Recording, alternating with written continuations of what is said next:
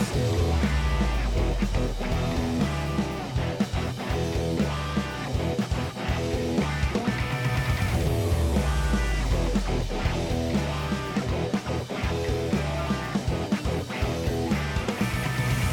迎来到你的历史故事，我是尤总，我是 Max 老麦，还是咳嗽了？白痴哦，干嘛自己压那么低的声音？不是啊，你不觉得每次录音的时候状况都很多吗？你状况很多，你毛病一堆啊！不是，我是说外面，就是我们每次录音的时候，就是外面就开始打扫，那个吸尘器的声音，对，然后就完全不能录。那不然就是外面就是有人叭叭叭叭叭啊，或是有一些呃呃警警警笛的声音这样子。而且我以我们以前拍戏的时候也会这样，有没有？不开 record 没有按下去，不开机都没事。对，然后一开始录下去的时候，就有各种声音阻扰。然后就过去说啊，不好意思，阿姨，那个可以借过一下吗？啊，什么借过？他就在越讲越大声。对，他超大声。你现在没有办法去马路上说，哎，他做的要那个警警笛可以关一下。哎，阿姨都这样可怕。还有那个门外都会有很多声音啊，什么修理纱窗、纱门、换玻璃，特别吵啊。哎，偷油给。头油鸡，好食的头油鸡，有没有？还有那个，不够来哦，这样。哎，臭豆腐。所以，所以我们刚刚其实臭豆腐，靠对不对？老板有吃的很多哎，哎，吃的就在傍晚的时候会出来，那个车子会出来的。差不多啊，因为你自己算嘛，点心时间、晚餐时间啊，所以很正常啊。我以前在木木栅的时候有没有？就是楼下大概到六点六点半。它会有一台巡回的这个，嗯，算是这个小小货车，然后它是卖臭豆腐的，啊，是吗？对，然后超违建的，就是瓦斯炉直接 放在就是后座那边，嗯，对，然后就会开始炸臭豆腐，然后生意超好。他每次巡回到一个点了以后，就排队排一堆。好吃吗？好吃，真的 好吃。现现在还还吃得到吗？呃，如果回去。木栅的话应该是吃得到。好了，我们一开始讲到这么多吃的，是因为今天我们的主题就是跟吃的有关。哦耶！今天要讲什么吃的？啊，我们今天要讲火锅的历史。火锅，火锅，刚刚好，天气冷，吃火锅。对，因为我们冬令要到了嘛。嘿，然后刚好刚好前几天还立冬，我要去吃麻油鸡啊。啊，不是麻油鸡，讲错，姜母鸭啦，姜母鸭。麻油麻油鸡跟姜母鸭 分不清楚也是蛮智障的。鸡鸭鸭鸡嘛，我讲错了啦。姜母鸭算是台湾火锅很有代表性的东西。而且你知道我吃哪一家吗？你吃哪一家？大家应该都知道，三重霸味姜母鸭。哦，那很有名诶，超好吃，排到翻呢，排到翻啊！那你还吃？排两块，排快排排排排排排快两个小时啊！哦，排超久的，而且我还是晚到，哦，真的假的？九点才开始吃，几点？你几点开始？嗯，我大概七点多八点到，然后等到九点。哇，对对对，然后我朋友排两个多小时。跟老婆那时候一起吧？一起排啊，他因为他本来就喜欢吃，所以他可以等。我是不爱排队的，对。可是朋友们要吃，然后老婆要吃，可能就吃。我所有历任女朋友都喜欢吃火锅，真的？呃，为什么？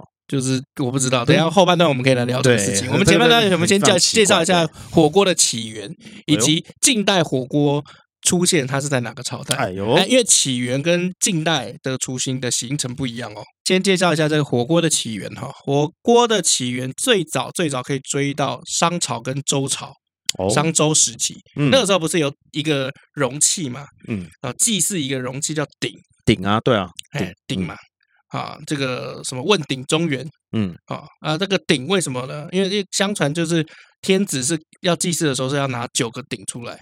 哦，九鼎哦，哎，九鼎，所以九鼎是天子，然后依照比如说士大夫他的阶级不同有没有？就比如说九变七，七变五，五变三，单数这样。嗯哦，所以那个时候有一些人很狂，很狂妄，他就会去问天子说：“我想要问一下你的鼎有多重？”哦，这就是很不尊重。为什么？这听起来很怪。请问你的鼎有多重？超怪的听起来。我想问问看你那个鼎有多重？哎啊，这个就是什么意思？就是他准备要来打你了，他想要叛变了。所以以前就有一个成语叫“问鼎中原”，就是这样来的。啊，所以在商朝的时候，周周朝的时候，那个时候有青铜器，有这个鼎嘛。嗯，那鼎是不是就三只这个角，然后大大的这个锅身嘛？没错，那个肚子很大啊，那个肚子超大，腰身很大。所以。在商周时期的时候呢，哦，当时人们就有习惯，就是用鼎，嗯，来做菜。下面有没有就放柴火就烧，然后上面就煮东西，牛肉啊、猪肉、羊肉、羊肉都丢下去。嗯，哎，这个不就是火锅吗？对，慢慢就变一锅小火锅的感觉。哎，没有啊，那个大，高飞了，干白痴哦！你以为那个古代没有什么个人锅的观念观念，好不好？古代做菜是很麻烦的，这个就是后面变近代大事，哎，对，那是大事，他必须一个人，比如说一群人去准备一大群人的饭，嗯。所以这个大锅才是比较好用。嗯，我们接下来要聊就是说涮涮火锅的这个动作，涮肉的这个动作。哦，最早可以追到秦朝跟汉朝。嗯，涮羊肉的涮。呃，那个时候是怎么样呢？他会把鸡肉跟猪肉有没有放到这个滚水里面稍微煮一下？啊，他们当时称之为浊。嗯哼，啊，这个浊是怎么样呢？就浊清涟而不妖的那个浊。嗯嗯嗯。啊啊，苍狼之水清兮，可以浊无音。哎，那个浊。嗯。啊，你我在讲什么？你好像完全听不懂。我听得懂啊，你不在讲出“浊”这个字吗？怎么写？就这个“浊”。好，好，所以这个是那个时候呢，在马王堆的这个这个汉朝的这个墓啊，马王堆啊，那个时候就有这个文字有记载，就是浊鸡哈，浊豚，嗯，豚就是猪肉，嗯。然后接下来我们就要聊到就是东汉末年啊，然后东汉末年的时候，这个魏晋南北朝，嗯，魏朝的时候，这个曹操的儿子曹丕，哦，他这个时候他发明了一个东西，他最喜欢吃一个东西，就是让这个锅子有没有，嗯，好，先成一个十字隔开来，嗯，这样是不是隔成这个四大象限？中间它挖一个洞，圆圆的洞砍下去，所以总共有五个洞。哎，这个有点关东煮的感觉。哎，对，不但关东煮，还像鸳鸯锅。对，哎，对，这样讲很像哎。所以有五个洞，好，所以这个地方，所以五个洞的话，他喜欢在这五个洞放上不同的这个这个汤底啊调料，嗯，哎，然后再烫着这个吃，啊，所以这个东西呢，当时叫做五熟釜，好，这个釜是釜山的釜，它熟就是。这个成熟的熟啊，熟。食的熟，所以五熟釜啊，这是有五个，这个里面有这个五个洞，嗯。啊，这五个洞你都可以放不同的调料，哎，那曹丕非常喜欢吃。哇，这个很懂吃哎，这家伙，对，超级懂吃。啊，这边介绍一下哈，这个鸳鸯锅为什么要叫鸳鸯锅呢？哎，因为一白一红嘛，哎，不是，呃，因因为颜色不一样嘛，哎，不是，因为一个辣一个不辣嘛，哎，不是，其实简道它道理很简单，就当年在四川。就是开始有这个隔隔开来这个隔间火锅，嗯，出现的时候，这隔间上面有鸳鸯的这个图案，哦，所以当时就把这个火锅就叫做鸳鸯锅，哎，就鸳鸯锅了。所以其实其实就是这么简单而已。我知道，对，就这么简单。所以如果没有元阳赵刚的说法，应该就叫太极锅了，对不对？哎，对。那你有看过角头吗？有啊，嘎头角头吗？电影吗？哦，呃，周兆龙演的。哎，对对对对，他好帅，但是我没看这部。角头二有没有？一开始那个角头大哥不是被劈死，被砍死在那个温泉里面？有没有？我我没看啊，我刚说我没看，你没看？你有在听我讲话吗？Hello，完全没有。你真的出神呢？哦，没有，那个那个老大他被砍死在这个温泉里面，温泉不是白色的吗？我看你继续自己讲自己的。然后 温温泉白色的嘛，然后老大被砍死的时候流出来的血不是红色的吗？哎，他在这个池子里面，他躺在正中央，哦，刚好这个池子就是一个太极一白太极一白一红的感觉。嗯嗯，哎。就很像鸳鸯锅，虽然我知道导演要把它塑造成太极的感觉，鸳鸯锅，对对对对对，但是我觉得那个画面看起来超像鸳鸯锅。OK，对，就一个人躺在鸳鸯锅里面。对，好，我回去看一看，回去看一看，这个是鸳鸯锅的这个由来哈。好，那到南北朝的时候就开始有这个铜锅出来了。嗯，哦，这个铜锅比较多的，就是我记得现在比较铜锅比较多的就是那个嘛，一个是在在东北吧，然后另外一个就是在南韩。哦，这样，南韩蛮多铜锅的哦，这个我就不熟，我对寿喜烧比较熟一点。而火锅这个概念是从室室町时期从中国传到日本的。嗯，好，那那个时候日本因为有烧肉嘛，对，啊，然后哎又有火锅的这个概念，嗯，他就想说，哎，那有没有方方方式可以做一个就是前底有汤的烧肉的感觉？其实寿喜烧有分关东跟关西做法不大一样，知道吗？你说，嘿，像呃他们这个叫做 sukiyaki 嘛。嗯，那在关西的他们的做法，这个 suki 的写法就是这个锄头的锄啊，好锄头锄。然后在那个哎，好像是仓廉时代的时候，镰仓啊，镰仓啦，嗯，是镰仓时代的时候，哎，那些农民就是做工嘛，啊，这肚子饿了哈，就把肉哦放在锄头上面，这种煎的概念，把肉煎来吃。哎，所以关西的关西的做法哈。传闻就是是这样做，就是是煎的。那关东呢？嗯，关东不一样。那像关西，他们是把肉煎好之后，然后再放汤里面，放那不去调味，哦，再调酱油啊，然后呃，这个这叫什么味淋嘛啊，然后砂糖啊这样子。那关东不一样，关东是他们本来就是酱油啊、砂糖这些哦，把就当锅底了啊，然后把肉放拉面的一个概念，对对对，拉面锅底，呃，有一点像，但他们是放酱油。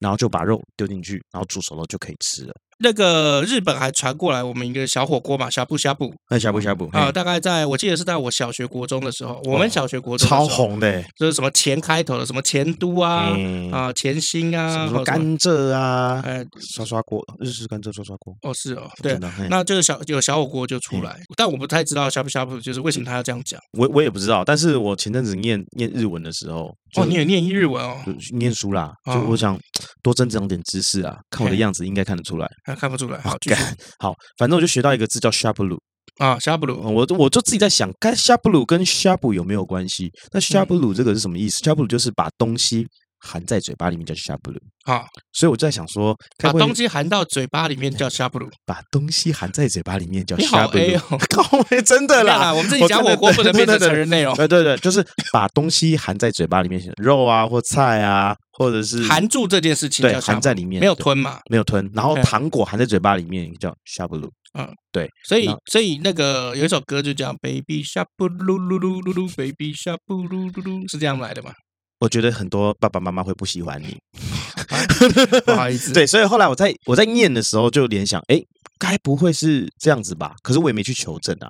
对，其实应该是，其实应该是因为很多语言的变化有没有就是这样传来传去？比如说，哦，全世界的茶都是从就是中国的这个发音出去的哦。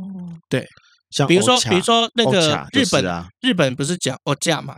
哎，好，那就是从中国的茶发音就转变过去的，是哦恰哦恰哦恰哦恰哦恰哦恰哦恰。哦，好，没关系。如果我们更新啊，没关系。如果有错的话，如果有错的话，留言好不好？啊，如果 Max 老麦 Max 是错的话，麻烦你就留言一下。对，因为我不是很很相信他的发音。好，好，那在英文的茶是不是从 T？哎，对，T 嘛，T E A T。对，好，这个是从这个闽南语的 day 发传出去了以后，因为那个时候都在港口嘛，那港口不是沿岸就是一些福建啊这些什么的。从这个福建沿岸出去，把茶茶传出去。嗯，所以那个时候老外问他们说：“这什么？这什么？嗯，怎么念？嗯，他们就讲得得得。嗯，啊，那得到了国外了以后，久而久之，这个音会变，就变 t。哦，真的是这样？对，哎呀，酷哦，对，很酷吧？嗯，对。好，那我们要聊到就是说近代火锅就是这个集大宗有没有？因为前面都没有讲到，就是前面的火锅都没有什么蘸酱。嗯，好，一直到到宋代的时候开始，这个大家都会用蘸酱。嗯。好，那比如说这个北宋有一个人，他叫林洪，哦，这个林洪就蛮有名的，嗯，因为他写了一本非常重要的书，哈，好，在这个书叫做《山家清宫》，山家山是山林的山，家就是国家的家，清是清朝的清，宫是供需的宫，山家清宫。你说供给的供吗？对哦，三家清宫没办法联想是什么东西。好，三家清宫是非常非常呃具有参考价值的一本书，因为里面大量的记载，就是说，就是整个中国就是当时的这个野菜要怎么样去制作，制作你说料理吗？对，怎么去烹饪那个野菜，以及呃那个酱料要怎么样去制作？哦，因为酱是整个中华文化很重要的一个文化。嗯嗯，好，因为呃。北方也好，或者什么也好，其实那个酱料里面，你会发现，就是说，仿佛只有我们，嗯，哦，会拿的，比如说馒头沾酱料吃，就是我们的这个生活当中，这个酱料文化是很丰富的。没错，没错。好，那这个三家清宫里面曾经就提过一个故事，就是这个林红呢，跑到这个深山里面去找他一个隐士朋友，隐隐士，哎，就是。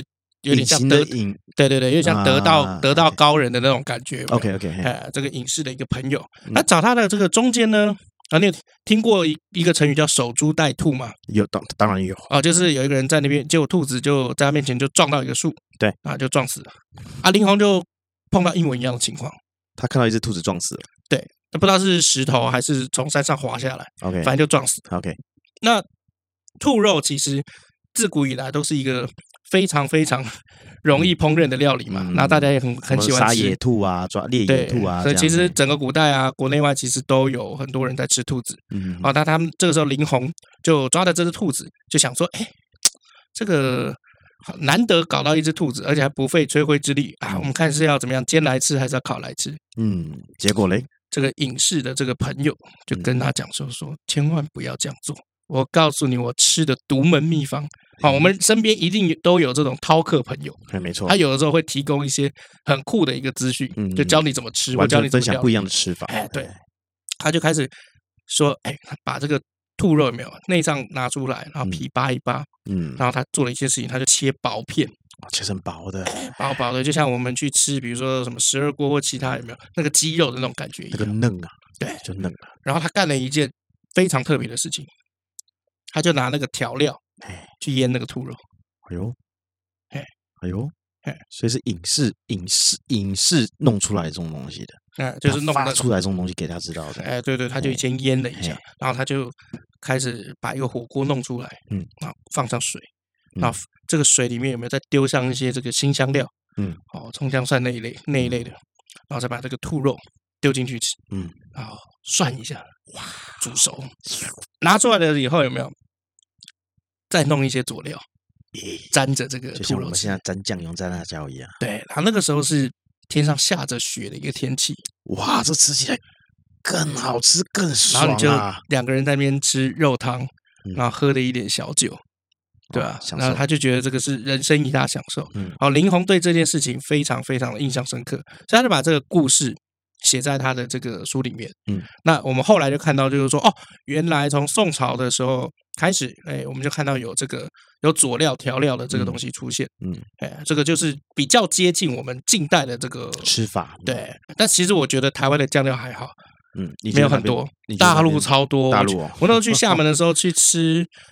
呃，老码头也是大陆厦门那边非常有名的这个四川重庆火锅。嗯，好，这个老码头呢，它那个酱料不夸张，它有四五十种以上。哇，它这个这个太选择困难。就什么，我们的酱就是一般来讲的酱油嘛，沙茶酱，对，差不多酱就没了嘛。或者是有些什么蒜蓉酱，对，啊，或者是辣椒啊、日式啊、中式啊这样子。他们有什么菌菇酱，哦，然后还有什么牛肉酱。会不会是只有那间会有这么多啊？还是没有没有没有？后来我去海底捞也是这么多，哦，就蛮多的，就是就是，然后还有很多什么老干妈那一类，这你应该就听过。我对对对，哦，老干妈还有分嘛，牛肉辣椒或者什么的，他们的辣椒跟调料有超级多种，所以他们的那个。哦，那个调料自己弄好，一上桌，他们都比台湾香很多。这五十几种，要是我根本就不知道该怎么开始选，我就所以我就每个都弄一点看看。所以我要我的话，就是平常怎么吃就怎么吃，太难。而且他们那个辣油也很特别，嗯，他们的辣油是放在一个一开一开罐的一个小罐子里面，嗯，然后就是大概像这个以前的那个八块钱书跑，OK，六块钱的维大利，小小的小小的，啊，把它打开，然后再倒到你的那个调料碗里面。所以等于是一人一罐辣油喽。如果你要你要辣油的话，那那香油还是辣油，反正我也不不清楚。反正它就是一个调味油，对不对？对，它一个调味油，好香好香，就真的很好吃。吃完有拉肚子吗？吃完通常就是呃，我们辣有分等级嘛。嗯，对。好，第一种是入喉的时候舌头辣，嗯，好，入喉的吞下去以后喉头辣，嗯，好，第三种就是胃感觉有东西在烧，烧，对。好，隔天你会有其他的感觉，嗯。哎，还有一种是麻，哎，对对，还有一种是上厕所的时候屁屁感觉辣，那就是火烧屁眼哦。哎，对，差不多，哎，火烧屁眼就是这样来的。接下来火锅的这个历史发展到清代了以后，哇，就很可怕啦。嗯，就是你知道历史上最喜欢吃火锅、最热爱火锅的皇帝是谁吗？我知道这个刚好我知道。那你说，你说，乾隆皇帝。哎，棒棒，对，没错，对，乾隆是这个。就是整个纵观整个中国历史上有没有他最喜欢吃火锅的一个皇帝？嗯，好，他的火锅哈留下超级多记录，好，比如说他曾经席开三千九百个人一起吃火锅。我唯一知道的记录被你讲掉了，我刚刚原本想拿出来说嘴的，好，没关系，无所谓。好，然后再来就是这个在故宫里面也有记载哈，就是文献里面有记载，乾隆曾经一个月嗯吃二十七次火锅。二十七次等于只有只有两天到三天没吃吗？哎，不是哦，我告诉你，他是三餐吃哦。你说二十七天里面有两餐吃哦？对，就是比如说弄了这个锅嘛，嗯，但是可能午餐也吃火锅，晚餐也吃火锅，所以他那个月是二十七次的火锅，二十七种火锅，然后吃了六十顿。这个这个太太中毒了吧？这个很夸张吧？对啊，这等于就只有一个月只有三天没吃啊。嗯，然后其他二十七天餐餐吃火锅啊。对，然后说不定还有吃宵夜，只是我们不知道。对，然后他们当时满足哦，就是在这个乾隆吃火锅的时候，他们那个哦用的这个蘸酱是韭菜花跟小酱瓜，加韭加加小酱瓜，好奇怪哦，很奇特吧？对啊，就是有点就是在吃那个黑瓜脆汁开胃的那种感觉。但当时在加菜哦，这样。对，但是那个汁其实蛮蛮咸咸甜的，应该也是蛮好吃的啦。对啊，改天试试看啊。史书反正就这样。那这个是听说就是满族把他们当年在关外的时候的这个调料的制作的习惯，嗯，使用习惯就带到哦带到这个北京，嗯，所以当时乾隆也就是这样来吃的。哎，改天我们去吃火锅，我们自己带那个酱瓜去，要不要？为什么？试试看啊，配配看啊，看乾隆这种吃法好不好吃啊？应该，如果它上面写近代外食怎么办？就就包包打开，然后夹两个起来往嘴里塞。那从中国那边传来台湾是怎么传的呢？因为台湾的火锅是很可怕，火锅文化超级兴盛啊，超兴现在开了好多家啊。呃，据据传台湾就是呃有立案的，差不多有接近两千家火锅店，就倒的也蛮多的。哎，可是倒倒开开嘛，对，倒倒开开。啊，其实其实声音就这样倒倒开开。好，那呃台湾的话，它那个文化是从这个。民国三十八年，嗯，哦，这个国民党战败撤退到台湾，我不会用，我不会用拨迁，好不好？刚才我觉得以前我们的历史课本就乱写，战败就战败，你讲拨迁，那每个人想法不同啊。哦，拨出一部分的人迁移来台湾，我才不不相信。现在就很多就这样这种美化的词啊，你有时候就很受不了。你也可以讲登陆啊，比如胖就胖，我说，然后说我是棉花糖，对。对啊，然后老就老，就说熟男、熟女，你还蛮，你看起来是蛮熟的啦。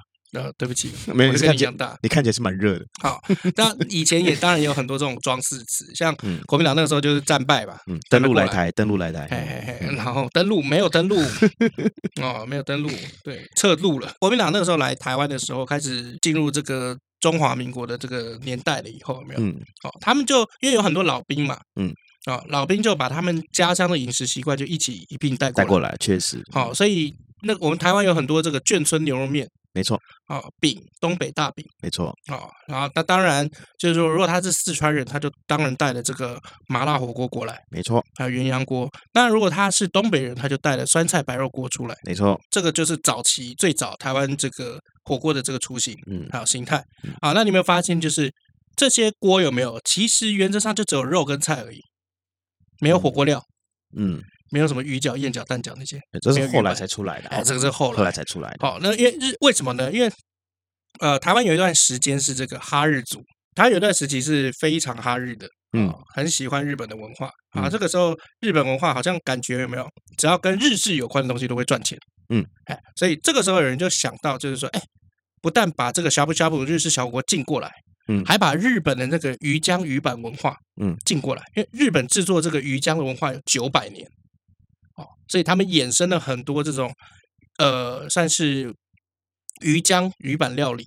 那里面有分有包馅料的，然后也有分就是完全没有馅料的。嗯，什么料？馅料，馅料哦，馅儿，馅儿，馅儿，对，馅儿料哦，很烦呢，干，我讲正统发音你又听不懂。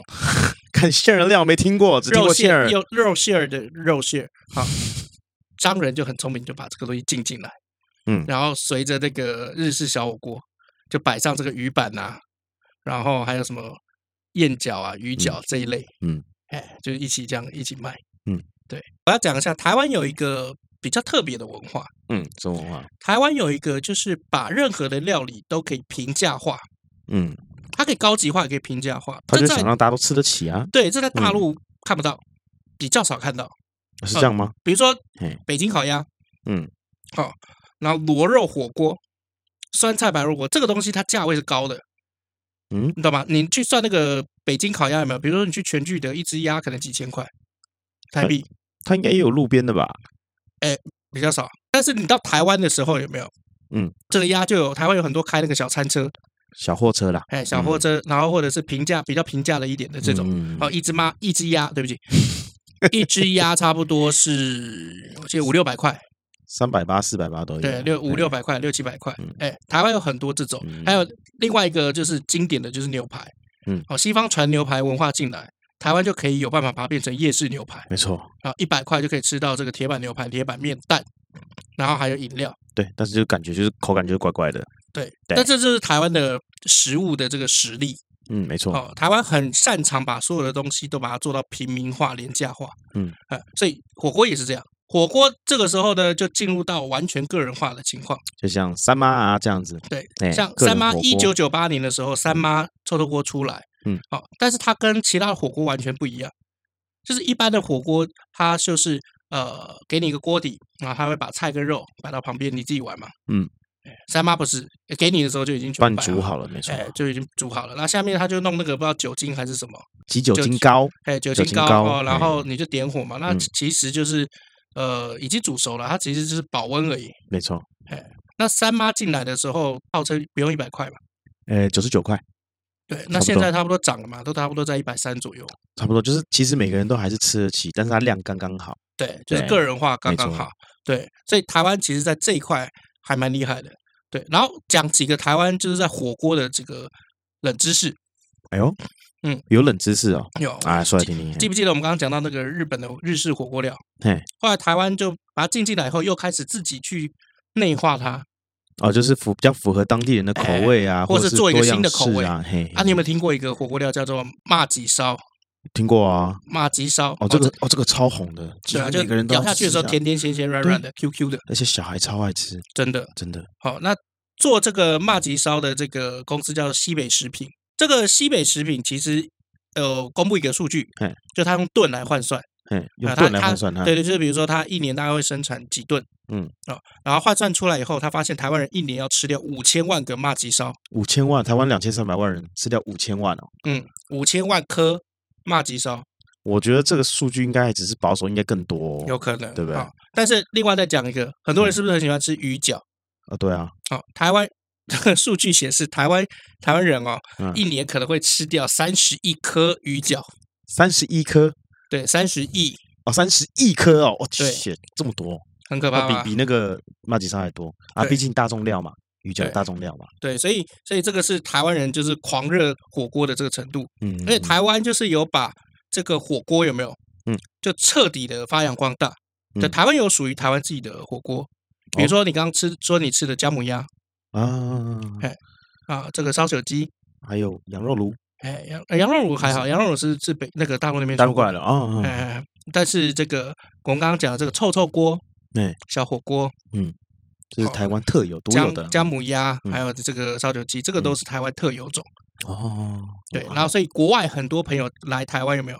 其实你要招待他很简单，就是带他去吃火锅。嗯，对，因为这就是道地的台湾的这个特色。我说，可是我国外朋友来，我都没有带他们吃火锅。哎，你本来就不会生活啊，我已我已经很习惯了。靠北哦，你应该问我说你带他们吃什么？哦，对啊，那你跟 你带他们吃什么？好，我配合你。好，我带他们吃卤肉饭。可是你也只有一顿而已啊。然后下一餐我会带他们吃，哎，不一样的卤肉饭。然后再下一餐鸡肉饭，鸡肉鸡鸡肉饭，然后再下一顿综合饭。没有吃完就会去吃豆花哦，对，吃完豆花，然后可能大家去吃香肠啊、蚵仔煎啊这类东西。什么都是小摊贩啊，因为我觉得台湾最棒的美食就是小摊贩。可是如果比如说今天客人就是比较适合带去店面的。哦，不，如果是客人的话，当然我们就会再去店面。我们我像胡须张卤肉饭，没有了，都是卤肉饭。节目上半部讲那么多吃的啊，我们还是要夜配一下哈，就是吃太多有没有胃容易胀气、肠胃不适？是，好记得就是台湾绿金 Green Gold 的益生菌买下去哦，买下去告诉你好料。对，而且最近就是我吃它东西不但通顺了，据很多人说这过敏的症状有缓解，是吗？哎哎，不错哦。如果你比如说吃东西啊，哈，吃太快啊，或者是淀粉不小心太多，有没有？嗯，哎，酵素啊，益生菌都是你需要 饭后来吃的东西。试试看，感谢我们的干爹，干爹，谢谢 Daddy。好，好啊，加好啊，林华英娜五努力。三小，好，我们进一下广告。看看也太干了吧。台湾绿金 Green Gold 即将迎来周年庆喽！包括我们前面几集所聊到的代谢神器姜黄 Plus，以超级食物素丝藻为主的食春，还有超级好吃又多项专利成分的益生菌，女孩儿的夏日圣品太白，届时通通都有特惠活动哦！现在就上台湾绿金 Green Gold 的官网，或是加入台湾绿金 Green Gold 的粉丝团，锁定我们的特惠动态吧！G R E E N G O L D 台湾绿金 Green Gold。我们刚刚聊到了这么多火锅历史这个渊源哈，哎，那我们接下来要来聊一下这个我们自己对火锅生活的体验。对，所以如果说刚刚我们讲的呃火锅的这些发展啊跟故事啊，如果说你有知道更多的，也欢你欢迎欢迎你们在下面我们的那个粉丝团留言，只要在 FB 打上你的历史故事，可以找到我们，在这集的下方留言，告诉我们更多的故事分享，让我们知道。对，我们会去挖啦，因为我们后来发现就是说，因为我们是。主要的那个母体 Matrix，我们是放在那个 First Story 上面，没错。然后我们再去做，比如说什么 Apple Podcast，或者说 Spotify，或者做 SoundOut 的这些 KKBox 对的这个这个 RSS 的串联，没错。对，那希也希望大家就是多多的跟我们留言互动，没错。哦、因为我们好像一直到今天，还这两天你截图给我看，没错。一个听众朋友说，就是我觉得你们内容不错，然后也蛮有趣的，对，好像没有什么人留言，所以我就给你们 对，他是说被施舍了、欸你，你们的内容很有趣啊，只要我已经订阅了，只要更新，我就上来听这样。欸、对，那我很想回他话，你知道吗？欸、可是我发我不知道为什么，我就是搞不定，没办法回话，所以还是希望说，哎、欸，大家可以来脸书这边留留言，我们也可以跟大家聊聊天。对，对好，接下来我们要聊我们生活的体验哦。OK，来吧。啊，你有发现女生超爱吃火锅？有，超爱。就是我我我跟你讲哦，就我约女生哦，我约女生不会约说你要不要跟我吃饭，或者你明天要不要跟我吃饭，或者我不会讲这种白痴问问法。那你会说什么？我会说，哎，我们去吃饭，你喜欢火锅还是寿司？哦，是哦，我是绝对不会说这种话，因为两个两个我都不搭。没有没有，我告诉你为什么？因为你要把这女生的思维限制在哦，我要吃火锅比较好呢，还是寿司比较好，而不是让她限思维停留在我到底要不要跟你出去。哎呦，这个问话是有技巧的。哇塞，你这个真的会呼应上一集耶！所以在做业务的时候，做业务的时候，我们不会跟他讲说你下礼拜哪一天有空，我们会说，那你下礼拜一还是三比较有空？嗯，我也是这样问客户的。哦，这是这样客问嘛，就是你要把那个客户的思维给框住。没错。好，所以我在问女生的时候，我就问说，哎，寿司跟火锅你哪一个？因为我告诉你，不会有女生嗯同时讨厌这两个东西，除非她说她吃素。嗯。那就带他去吃素食火锅，百分之我自己出锅，百分之九十我身边的女生全部都爱吃火锅。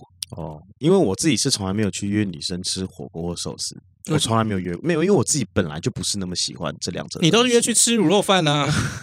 卤肉饭有什么问题吗？我跟你讲卤肉饭没问题，但是如果对于第一次，尤其是想追的女生，哦，或者是想要培养好感的女生，卤肉饭我觉得绝对不 OK。基本上啦，我我这样讲会不会被 P D T 拿来战？不会不会，或者低卡拿来战？就是因为有时候我会说麦当劳。你为什么可以结婚？没有，其实我通常都会问说你有没有想吃的。如果他说没有想吃，不能给开放式的答案。我先给开放式的。他没有，他想不出来，我才会去说。哎，那要不要去吃什么东西？猪肉饭或麦当劳？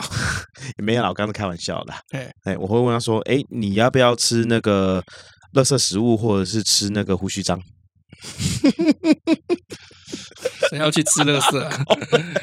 没有，就会吃。通常都会先看电影啦，然后就是看附近要吃什么，我们就吃一吃这样子。哦，对，哦，你你习惯那个约会行程是就是一一天排两个行程以上？当然，是有吃饭跟看电影。对啊，你就吃个饭就走，那多无聊。啊，没有哎，我跟你讲，真的有人是会这样，因为我会觉得臭宅真的会这样，就是我你又呼应到上一集了。对啊，臭宅真的会这样啊，没有没有，上集上集我们全部剪掉。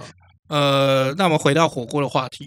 那火锅的话，其实我通常呃会带去吃一些比较精品的火锅，嗯，也是自己的口袋名单了。嗯嗯，像比如说，说来听听。嗯呃，信义区跟师大有一个火锅叫做铁汁 T G，嗯，听过，我听过。哦，它的那个装潢很棒，很华丽。嗯，然后。它刚好有一个套餐，好像是这个振兴券的那个套餐，五百块而已。嗯、然后你就有肉，嗯、然后有海鲜，海鲜有虾子、蛤蜊，然后以及鲷鱼。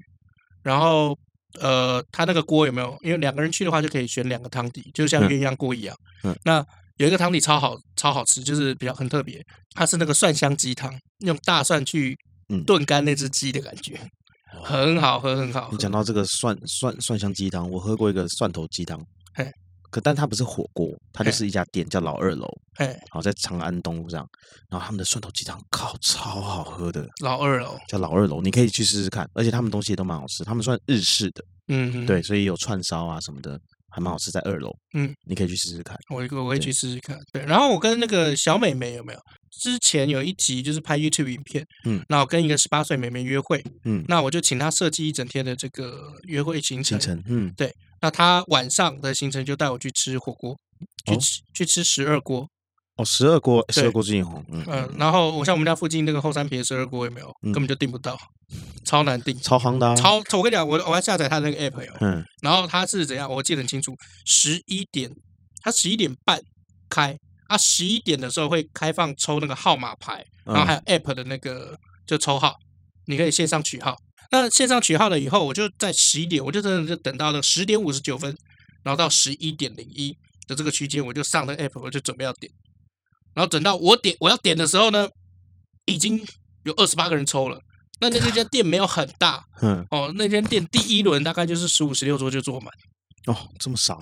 对啊，那你也知道，就是说，就是午餐第一顿大家一定会吃大概一个多小时、两个小时。假日哦，我讲，假日，OK OK。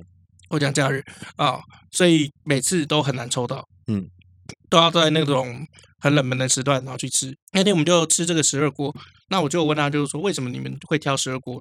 他就跟我讲，因为女生喜欢吃火锅。然后再来就是十二锅，大概一锅差不多卡的价位有没有？嗯，又差不多两百多块、三百块，就是 OK 的价格啊，甚至就两百多而已。嗯，嗯，然后他又可以选菜比较多，还是要肉比较多？嗯。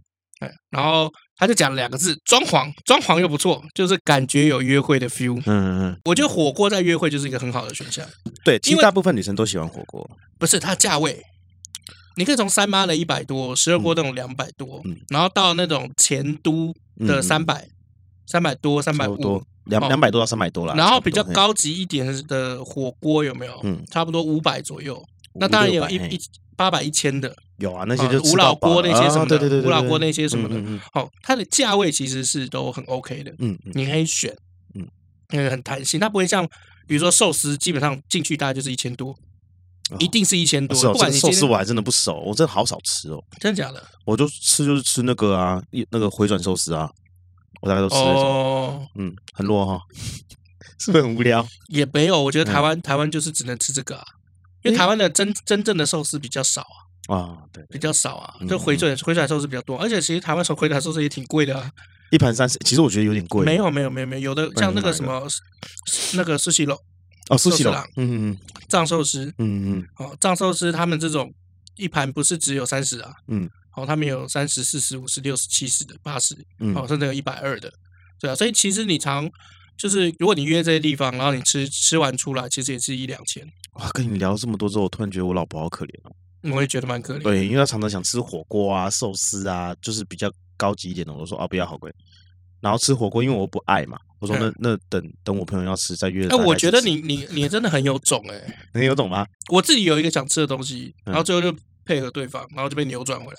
那那你想吃的东西怎么办？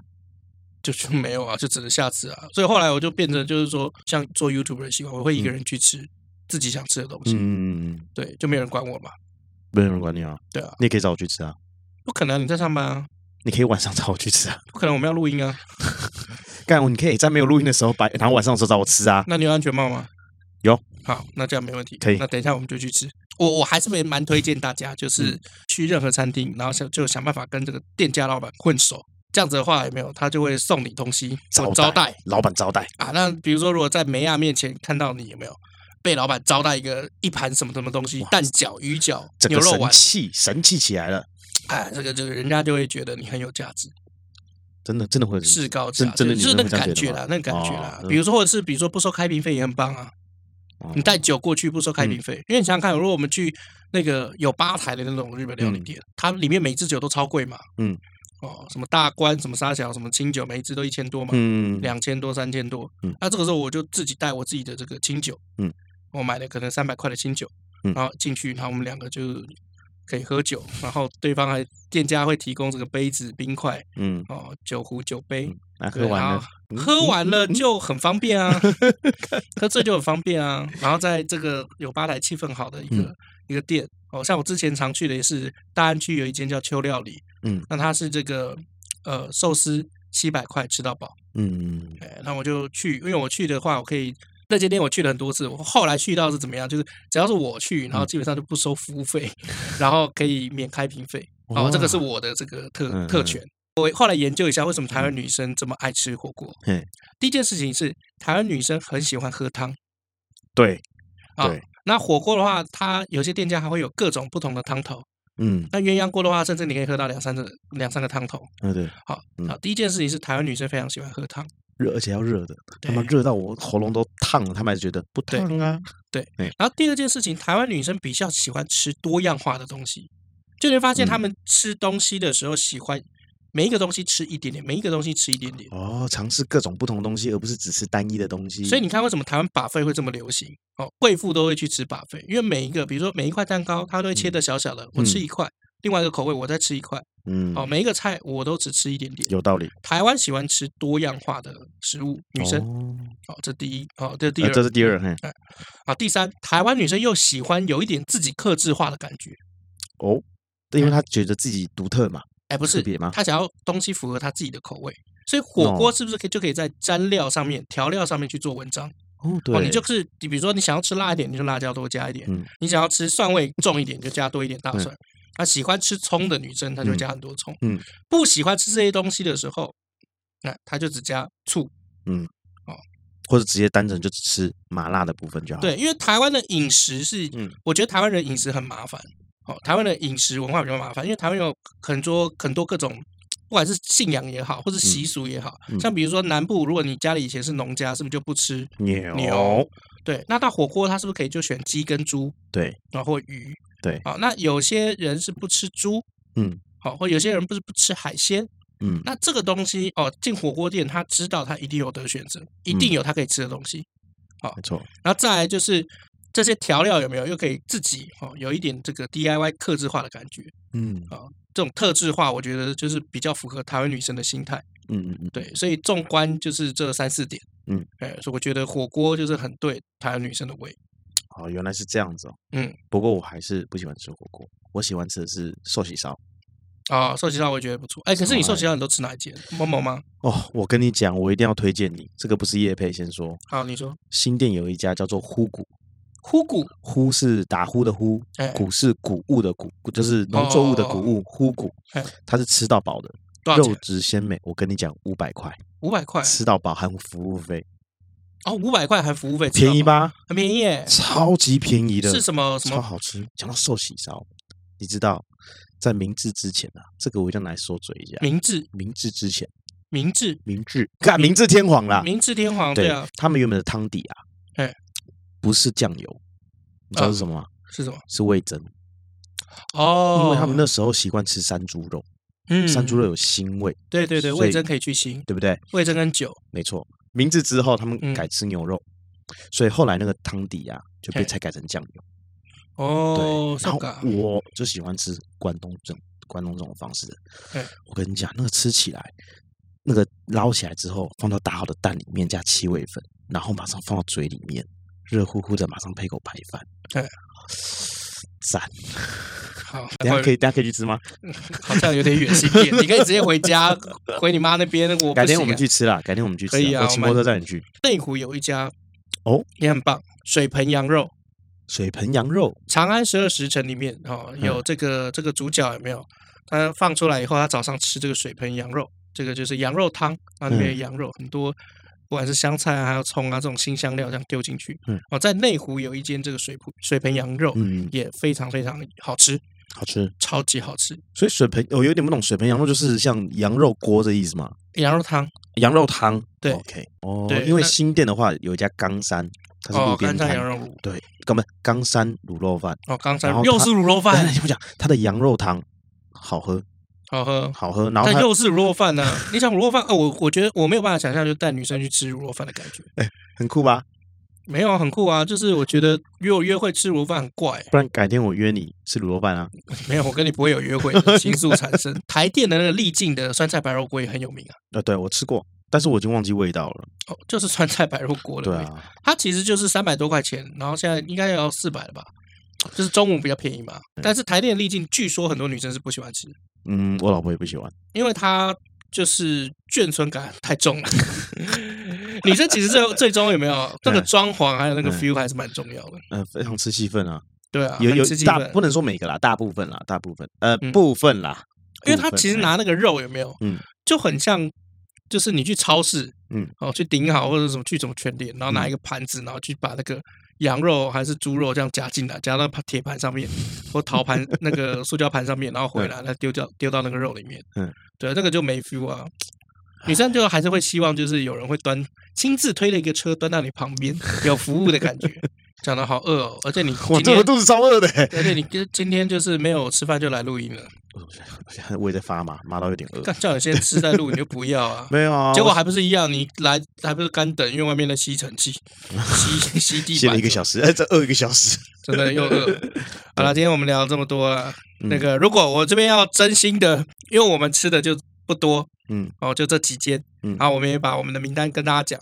那如果你有一些觉得很棒的这个火锅名单，有没有？没错，欢迎你进到我们的粉丝团里的历史故事。没错，然后在我们这一篇的这个贴文下面留言给我，让我们知道哪边有好吃的火锅。没错，我不要再吃卤肉饭了。没有，其实我还是想吃卤肉饭。不好看。麻烦告诉我哪边有好吃的火锅店，里面有卤肉饭。没有这种东西。有啦啊啊，有啦！十二锅，十二锅，你可以把白饭加价换成卤肉饭。麻辣麻辣好像也有，哎，麻辣是咖喱饭。嗯嗯，对。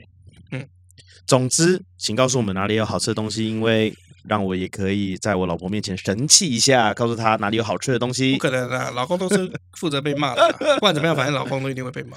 哎，也对，对，好，那我们今天的节目就到这里啦，谢谢大家，那我们下次见喽，拜拜。